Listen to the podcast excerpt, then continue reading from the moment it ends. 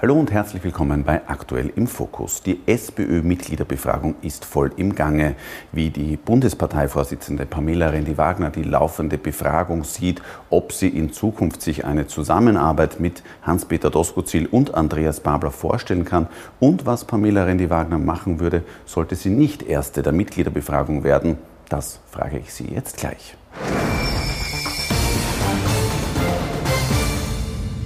Dr. Rendi Wagner, ähm, Österreich bekommt die Rekordinflation nicht in den Griff. Die SPÖ, Sie fordern jetzt einen Teuerungsgipfel. Was hat denn Ihrer Meinung nach die äh, Bundesregierung hier falsch gemacht? Ja, nicht nur, dass wir eine sehr hohe und die höchste Inflationsrate in ganz Westeuropa haben, wir haben sogar einen Anstieg äh, an Inflation und das ist wirklich einzigartig in Europa.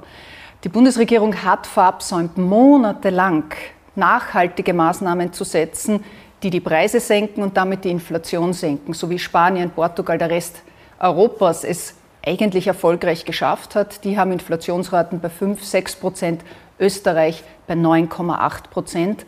Das Ergebnis ist, dass die Armut wächst. Und äh, das hat zur Folge, dass eine halbe Million Menschen laut aktueller Studie sich ein tägliches warmes Essen nicht mehr leisten können, dass sich eine halbe Million die Miete nicht mehr leisten können und im Rückstand sind, weil Essen und die Miete die Hauptpreistreiber der Inflation geworden sind. Und das fordern wir seit Monaten eigentlich von dieser Regierung ein, in Sondersitzungen im Parlament, mit dringlichen Anfragen. Die Regierung hat es vertagt, hat äh, Milliarden ausgegeben an Einmalmaßnahmen, die wirkungslos waren. Und das ist eine wirkliche Schande hat man da zu sehr auf diese Einmalzahlungen, auf diese Boni äh, gesetzt und hätte direkter in die Preise beispielsweise bei der Energie eingreifen müssen? Ja, das ist eine hilflose Maßlosigkeit, die diese Bundesregierung in den letzten zwölf Monaten an den Tag gelegt hat. Hilflos deswegen, weil sie offenbar wirkungslos waren und nicht richtig und maßlos, weil es Milliarden an Euro von Steuergeld gekostet hat, äh, nämlich 20, 30 Milliarden Euro an Einmalzahlungen, die wie der Name schon sagt, nur einmalig wirken, aber nicht nachhaltig, so wie das notwendig gewesen wäre. Mit einem Gas- und Strompreisdeckel, den wir seit über einem Jahr gefordert haben, damit wäre die Inflation nicht erst jetzt zu brechen gewesen, sondern schon längst vor einem Jahr. Da wäre es notwendig gewesen. Jetzt hat das die Wiener SPÖ-Stadtregierung ja auch gemacht, Energiebonus sogar zweimal äh, ausbezahlt. Äh, war das der richtige Weg oder hätte man da auch mehr über die Energieversorger noch eingreifen können? Wir haben eine Bundesregierung. Und die Aufgabe einer Bundesregierung ist, ja bundesweite, österreichweite Maßnahmen zu setzen, wenn so eine große Krise wie eine Teuerungskrise über ganz Europa und über Österreich herkommt. Und wenn wir die Inflation in Österreich senken wollen, und das wäre die Aufgabe gewesen, dann ist es Aufgabe der Bundesregierung, Maßnahmen zu setzen, die in ganz Österreich wirken, nicht nur in einem Bundesland, nicht nur in einer Stadt, sondern in ganz Österreich. Nur so ist es möglich, die Inflation auch runterzubringen. Das ist notwendig für die Menschen, damit das Leben leistbar bleibt, damit die Kinder äh, weiter, auch die in diesen Familien leben, äh, weiter eine Perspektive und Zukunft haben, die Pensionistinnen und Pensionisten davon leben können. Aber es ist auch für den Standort, Wirtschaftsstandort notwendig, weil viele Unternehmen wissen auch nicht mehr, wie sie mit diesen Preisen Miete und sonstige Energiekosten äh, jetzt noch weiter existieren können. Sie fordern jetzt auch eine Senkung der Mehrwertsteuer äh, bei den Grundnahrungsmitteln. Äh, wie wollen Sie das sicher gehen, dass diese Senkung, so sie kommt, auch von den Konzernen an die Kundinnen und Kunden weitergegeben wird? Ja, das Allerwichtigste ist jetzt einmal, dass rasch gehandelt wird. Seit über einem Jahr überfällig, alles wurde versäumt. Jetzt muss rasch gehandelt werden. Und deswegen haben wir gesagt, Teuerungsgipfel jetzt statt Autogipfel oder Wasserstoffgipfel, die dieser Bundeskanzler äh, machen will, weil die Menschen wissen jetzt nicht mehr, wie es weitergeht. Und ich will dort, dass die Sozialpartner mit den Expertinnen und Experten der Bundesregierung an einem Tisch sitzen, dass sie über Mietpreisbremse äh, diskutieren, die sollte dringend umgesetzt werden, Aussetzung der Mehrwertsteuer, äh, aber auch eine Preiskommission damit man sieht, wo sind die Preise gerechtfertigt und wo nicht gerechtfertigt gestiegen und die das auch aufzeigt und anschlägt, wenn das nicht gerechtfertigt ist. Das wäre notwendig. Wie zuversichtlich sind Sie denn da, dass es zu diesem Teuerungsgipfel kommt? Haben Sie das schon äh, mit dem Bundeskanzler vorab gesprochen? Naja, ich denke, wenn sogar ähm, namhafte Wirtschaftsexperten wie Gabriel Felbermeier diese Woche Alarm schlagen und sagen, er hat sich da offenbar auch ein bisschen verschätzt in seiner Prognose in den letzten Monaten. Man hätte doch Mietpreisbremsen vor Monaten schon machen müssen oder die Mehrwertsteuern aussetzen müssen. Ähm, und man muss das jetzt dringend nachholen, dann sollte die Bundesregierung wirklich aufwachen. Es ist äh, nicht fünf vor zwölf, es ist fünf nach zwölf. Da geht es um wirklich viel und Ausreden gelten nicht mehr. Nichts tun ist keine Option und ich behalte mir schon vor, hier parlamentarische Schritte ähm, zu machen, Instrumente einzusetzen von einer Sondersitzung eines Bundeskanzler bis hin zu einem Misstrauensantrag gegen die ganze Bundesregierung. Jetzt gibt es eben drängende Probleme wie die äh, Teuerung, die Inflationsbekämpfung. Die SPÖ ist jetzt trotzdem derzeit sehr stark mit sich selbst äh, beschäftigt durch eben die laufende Mitgliederbefragung. Da war jetzt äh, in den vergangenen Wochen von schmutzigen Methoden, Gehässigkeiten, fehlende Glaubwürdigkeit, elitäre Blase, Querschüsse, Kasperltheater. Das war alles zu hören. Das sind alles Zitate, die entweder von Hans-Peter Doskozil, Andreas Babler oder auch von Ihnen stammen. Wie sehr schadet denn dieser interne Wahlkampf, in dem sich die SPÖ da befindet, der Partei? Ja, ganz grundsätzlich ist kein Geheimnis. Selbstbeschäftigung einer politischen Bewegung schadet immer, kostet Glaubwürdigkeit und kostet Vertrauen. Aber das ist ja nicht erst seit ein paar Wochen das Problem, das ist ja seit viereinhalb Jahren das Problem, dass wir sehen, dass Querschüsse immer wieder aus den eigenen Reihen, auch aus dem Burgenland, hier uns schwächen, weil wir uns damit beschäftigen müssen in der Öffentlichkeit. Aber die Verantwortung, die Aufgabe der Politik und der Sozialdemokratie wäre ja eine ganz andere, nämlich Lösungen und Ideen auf den Tisch zu legen, die wir haben, aber wenn wir über uns selbst reden, dann können wir weniger über unsere Lösungen reden. Dabei wäre es so wichtig, in Zeiten der Krise das zu machen. Und das ist das wirklich Schmerzhafte an der Zeit jetzt, die wir haben, dass wir nicht über die wahren Probleme der Menschen reden, sondern über uns selbst. Und das ist nicht Aufgabe der Politik. Hätten Sie da rückblickend früher reagieren müssen, vielleicht eben Fakten schaffen, einen Sonderparteitag einberufen äh, und sagen, wer sich äh, aufstellen will und äh, wer glaubt, es besser zu machen, der soll sich melden? Ja, ja, im Rückblick und im Rückspiegel äh, wissen Sie und ich vieles besser und so geht es einem öfters im Leben.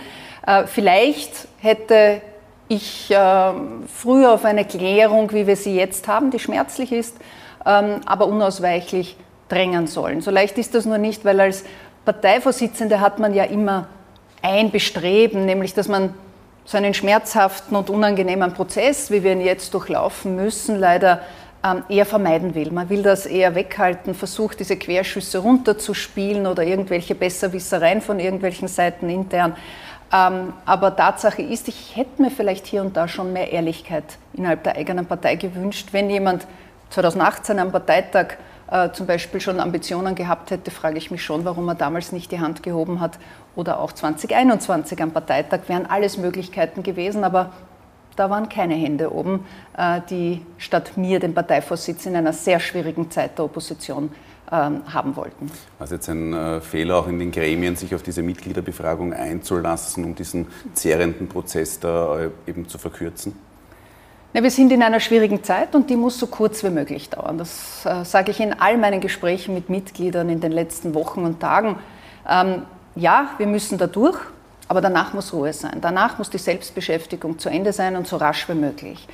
Ähm, und wir haben uns gemeinsam die Sache nicht leicht gemacht im Parteivorstand ähm, und haben gemeinsam übrigens einstimmig entschieden, dass wir sowohl eine Mitgliederbefragung, weil Hans-Peter Doskozil das wollte, als auch einen Sonderparteitag machen, weil wir haben ja klare Spielregeln, wir haben Statuten in der Partei und die sagen, ein neuer Vorsitzender oder eine Vorsitzende kann nur auf einem Parteitag letztlich final gewählt werden. Das heißt, das braucht es jedenfalls.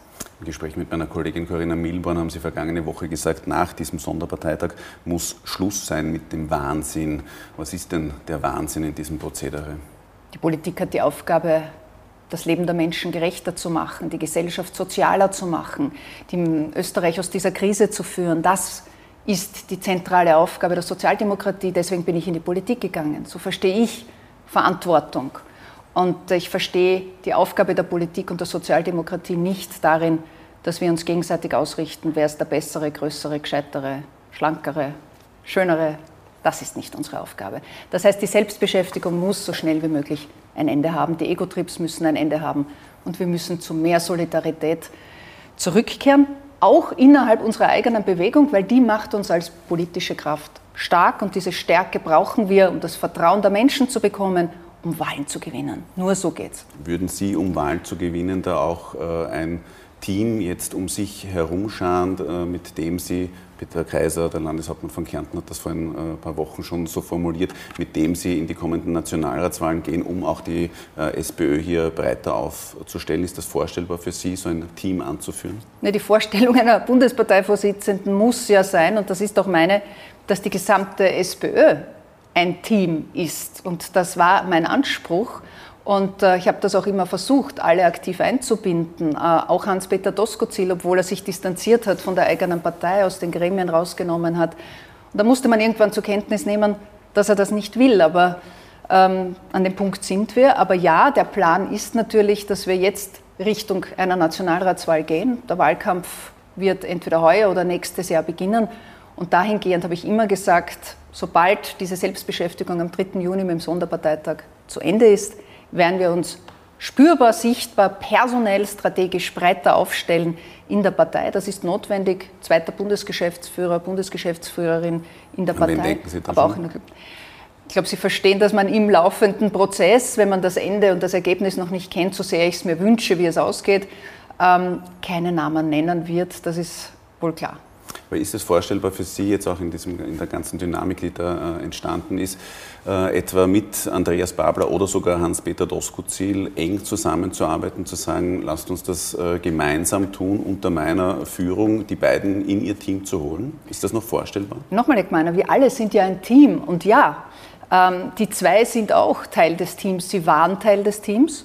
Und sie werden umso mehr Teil des Teams äh, nach dem 3. Juni sein. Und ich bin auch dafür, diesen Vorschlag werde ich konkret Hans-Peter Doskozil auch machen, dass er nach dem Sonderparteitag, egal wie er ausgeht, und sollte ich Parteivorsitzende bleiben, werde ich ihm das so mitteilen, dass er in die Parteigremien, in den Parteivorstand so schnell wie möglich wieder zurückkehrt, damit wir dort gemeinsam unsere Vorschläge für Österreich ausdiskutieren können, um dann nach außen gemeinsam dafür zu laufen und zu brennen. Sie haben jetzt, nachdem sich äh, Ex-Bundeskanzler Christian Kern äh, für Hans-Peter Doskozil öffentlich stark gemacht hat, ihm Charakterlosigkeit vorgeworfen. So genau haben Sie gesagt, es mangelt ihm an Charakterstärke und Standfestigkeit. Was ein bisschen was anderes ist, ja. Ähm, Wann kam es denn da in den vergangenen Monaten? Ich erinnere mich noch, Sie sind im September äh, gemeinsam mit äh, Christian Kern, äh, haben Sie ihn bei einer äh, Pressekonferenz äh, aufs Podium eingeladen gehabt, mit ihm gemeinsam diese Pressekonferenz gegeben. Wann kam es denn da in den letzten Monaten zu einem solchen Zerwürfnis? Da gibt es kein Zerwürfnis, äh, Herr Gmeiner, es liegt ja nicht auf meiner Seite. Also da gibt es kein Substrat, wenn Sie das suchen und keinen Streit. Ähm, umso überraschender diese Entscheidung von, von Christian Kern, aber die Sache ist für mich gegessen, sagt man auf Deutsch, oder erledigt. Aber ist das jetzt auch, Christian Kern hat Sie ja seinerzeit vorgeschlagen als äh, Bundesparteivorsitzende. Ja, da müssen Sie ihn einladen. Ist das für Sie jetzt so die größte auch äh, menschliche Enttäuschung, seitdem Sie in der Politik sind? Ja, das habe ich, äh, das ist schon etwas, ich denke, Befindlichkeiten haben sehr wenig in der Politik zu tun, das ist unprofessionell. Also Aber die, als Mensch? Die können wir uns gerne privat austauschen. Aber natürlich eine, eine Portion menschliche Enttäuschung ist da dabei. Das ist ganz klar. Kritik kam jetzt diese Woche ganz äh, aktuell von einer äh, Gruppe von Ex-Top-Diplomaten aus der SPÖ äh, rund um Wolfgang Petritsch. Äh, die haben angekündigt, Andreas Babler zu unterstützen und da auch äh, recht heftige ähm, Kritik an ihrer Außenpolitik geübt. Sie sind ja außenpolitische Sprecherin der SPÖ. Äh, die Diplomaten haben da gemeint, die SPÖ müsse, müsse sich außenpolitisch neu aufstellen. Was sagen Sie denn zu dieser Kritik? Also ganz grundsätzlich ist es ja nicht überraschend. Ähm, das sind ehemalige Kabinettsmitarbeiter, Kabinettsmitarbeiterinnen äh, von früheren Kanzlern. Ähm, in dem Fall ist es die Außenpolitik und diese Kabinettsmitarbeiter, und das verstehe ich ja, sei es jetzt, wenn sie aus dem Bereich des Sports oder der Wirtschaft und in dem Fall der Außenpolitik kommen, dann wollen die ja immer, dass die Partei, die Sozialdemokratie, noch mehr Akzente in gerade diesem Bereich setzt. Und äh, das ist ja auch berechtigt und ich kann das ja auch nachvollziehen. Haben Sie dazu wenige Akzente gesetzt? Sind Sie das so? Nein, wir haben sehr viele Akzente gesetzt und wir können gerne ein gesondertes Interview machen, wo ich Ihnen erzähle, was wir für außenpolitische Schritte im Außenpolitischen Ausschuss dieses Parlaments gesetzt haben, zum Beispiel im Bereich Iran, Afghanistan, Türkei, das sind nur um einige zu nennen. Europapolitisch haben wir natürlich auch eine ganz klare proeuropäische Agenda, sei es Sozialunion, Stärkung des souveränen wirtschaftlichen Wirtschaftsstandortes, Sicherheitsstrategie, gerechtes europäisches Steuersystem, gemeinsames Asylsystem in Europa, das sind ganz klare Forderungen, die wir tagtäglich in diesem Parlament ähm, auch äh, thematisieren, in Anträgen einbringen. Das ist meine Aufgabe und das machen wir. Ich würde mir manchmal wünschen, dass diese erfahrenen Stimmen älterer Expertinnen und Experten von uns sich vielleicht weniger mit der eigenen Partei so sehr beschäftigen sollten als äh, vielleicht mit dem politischen Mitbewerber, weil wir sind derzeit in Opposition und konkrete Außenpolitik wird ja derzeit nicht in der Opposition gemacht, sondern wird natürlich im Außenministerium gemacht. Da habe ich so gut wie nichts gelesen darüber. Das wäre auch hilfreich für eine starke sozialdemokratische außenpolitische Akzentuierung. Jetzt gibt es eben am 22. Mai dieses Ergebnis der Mitgliederbefragung. Wie ist das jetzt? Sollten Sie da auch nur um eine Stimme zurücklegen? Treten Sie dann zurück? Also erstens äh, wird es nicht eine Stimme äh, plus minus sein, aber Hans-Peter Doskozil und ich haben das, glaube ich, von Anfang an klar gemacht. Wir respektieren das Mitgliedervotum und wir respektieren die Reihenfolge dieses Mitgliedervotums. Und äh, das heißt, wenn man nicht Erstgereihter und Erstgereihte ist, dann ist das eine demokratische Entscheidung, die wir zur Kenntnis nehmen und die ich zur Kenntnis nehme. Und ich habe gesagt, dann wird es einen ehrlichen Schlussstrich geben, meinerseits. Das heißt, Sie treten dann auch tatsächlich wirklich, äh, sollten Sie äh, nicht erstgereiht sein, treten Sie dann mit dem Ergebnis aus der Politik äh, ganz aus? Also, was ist, ja, ich, das ist das, äh, was ich heute sehe, aber ich wünsche mir, und dass es anders ausgeht, dass ich das Vertrauen der Mitglieder bekomme. Freue mich auch, dass ich da so viele Unterstützerinnen und Unterstützer habe, weil Sie die Außenpolitik erwähnt haben. Ich freue mich, dass mich da äh, Leute wie die ehemalige Justizministerin und Richterin am Europäischen Gerichtshof, Maria Berger, unterstützt. Apropos Außen- und Europapolitik oder Hannes Swoboda, der immerhin der Präsident der gesamten sozialdemokratischen Fraktion im Europaparlament ist und Franz Franitzky, der unser Land in die Europäische Union geführt hat. Diese Unterstützung die gibt mir so viel Kraft und auch ähm, eigentlich die Zuversicht, dass ich das Vertrauen ähm, in dieser Mitgliederbefragung bekomme, das ich brauche. Aber jetzt hat eben Andreas Babler ja auch schon angekündigt, äh, sollte es kein äh, niemand über 50 Prozent erreichen, äh, dann tritt er auf jeden Fall beim Parteitag an. Wäre das nicht auch so etwas, wo Sie sagen, gut, dann soll diese Entscheidung auch am Parteitag herbeigeführt werden? Die Entscheidung ist sowieso am Parteitag, weil formal, die Delegierten ja. formal am Parteitag natürlich äh, den Vorsitz wählen. Das ist in unseren Statuten so festgelegt. Das haben wir auch im Vorstand noch einmal bestätigt. Ähm, warum, warum Andreas Babler sich äh, daran nicht hält, was eigentlich im Vorstand ausgemacht wurde, das müssen Sie ihn selbst fragen. Gehen Sie davon aus, dass es jetzt mehr als einen Kandidaten, eine Kandidatin am Parteitag geben wird? Ähm, ausgemacht ist, dass der oder die Erstgereihte am Parteitag antritt, aber Sie wissen auch, man kann niemand hindern, überhaupt zusätzlich sich noch über Andreas Babler hinaus am Parteitag um den Vorsitz zu bewerben. Das ist auch in den Statuten möglich und wir sind eine demokratische Partei. Letzte Frage jetzt äh, noch zur Mitgliederbefragung. Ähm, wenn man so ein bisschen nach Twitter beobachtet, da hat man wirklich gerade das Gefühl, dass da Gräben aufreißen zwischen den einzelnen Sympathisanten. Was würden denn Sie, wenn Sie äh, Parteivorsitzende bleiben, da auch ganz konkret tun, um diese Gräben wieder zuzuschütten? Was würden Sie da planen oder haben Sie vielleicht sogar schon geplant? Ja, das war der Grund, warum ich ja auch von Anfang an ähm, vor drei, vier Wochen, als der Prozess begonnen hat und die Phase gesagt habe, ich führe keinen internen Wahlkampf. Das kommt mir einfach nicht richtig vor, innerhalb der eigenen Partei gegenüber Parteifreunden hier Wahl zu kämpfen. Meine Aufgabe sehe ich darin, alle Kraft einer politischen Bewegung darin zu legen, dass ich Wahlkämpfe gegen politische Mitbewerber, um bei Wahlen am Ende zu gewinnen. Weil wenn man gegeneinander kämpft, schwächt das. Und das kommt in Ihrer Fragestellung ja auch ein bisschen durch. Ähm, also ich erwarte mir, dass nach dem Sonderparteitag wirklich alle das einhalten, was sie jetzt versprechen, nämlich dass wir geeint und gestärkt aus dieser nicht einfachen Prozedur und Phase hervorgehen und dann an einem Strang ziehen. Ich erwarte mir, dass Hans-Peter Doskozil sagt, ich halte, was ich versprochen habe, ich komme in die Gremien, ich diskutiere in den Gremien mit äh, allen anderen äh, Freundinnen und Freunden der Partei, um dann geschlossen und geeint, wenn wir aus diesem Gremium rausgehen, an einem Strang zu ziehen. Dann, Herr Gmeiner, dann wird es der Sozialdemokratie auch gelingen, in den nächsten Monaten gut Wahl zu kämpfen, Glaubwürdigkeit und Vertrauen in der Bevölkerung zu bekommen. Und das werden wir brauchen, weil ich will, dass wir dieses Land gerechter machen, aus der Teuerungskrise herausführen äh, und dass die Gräben zwischen Reich und Arm nicht noch größer werden und die Schäden, die an dieser Gesellschaft und an unseren Kindern hier begangen werden. Und dazu braucht es eine gestärkte Sozialdemokratie. Das ist unsere Verantwortung. Das spüre ich so stark und ich hoffe, es spüren alle nach dem 3. Juni. Immerhin hat es die SPÖ jetzt auch geschafft, dass über Themen äh, gesprochen wird, die hier in der Mitgliederbefragung auch aufgekommen sind, wie etwa das Thema Arbeitszeitverkürzung. Ähm, Sie sprechen sich dafür eine freiwillige, geförderte Vier-Tage-Woche aus, in einem ersten Schritt, wie Sie immer sagen. Ähm, wie sollen denn da staatliche Förderungen konkret aussehen? Was sollten denn da auch die Bedingungen sein?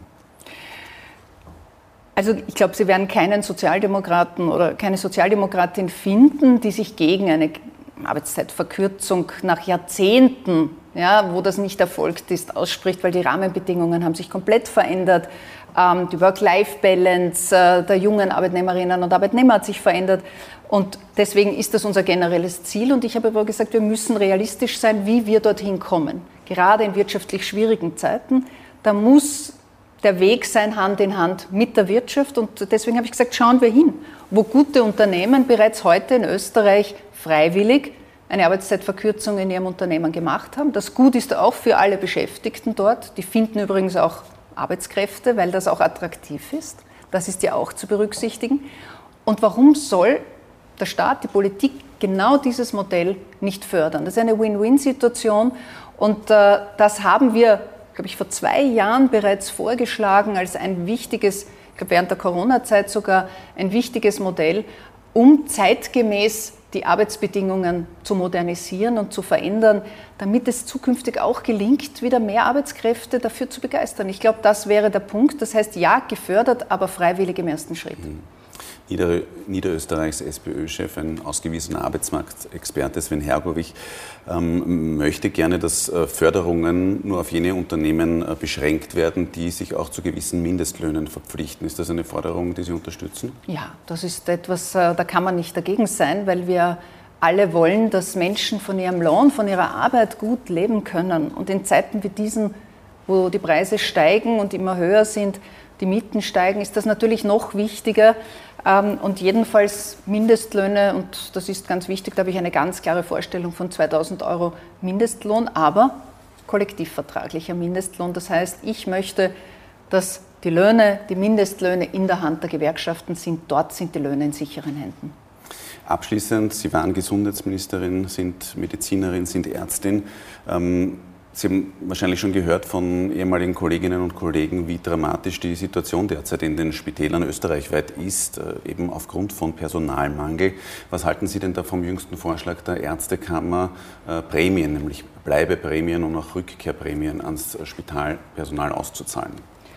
Eine Schraube wird nicht reichen, wie so oft. Äh, da wurde auch in den letzten fünf, sechs Jahren, seitdem wir in Opposition sind, ganz viel verabsäumt. Da hat man offenbar nicht erkannt, dass wir auf einen Ärztemangel zusteuern, obwohl es bekannt war, wie alt die Ärztinnen und Ärzte sind und dass sie in Pension gehen werden in Bälde. Man hat offenbar nicht erkannt, dass wir direkt auf einen Pflegekräftemangel zusteuern. Und jetzt ist es wieder so weit, dass alles verabsäumt wurde und alles brennt.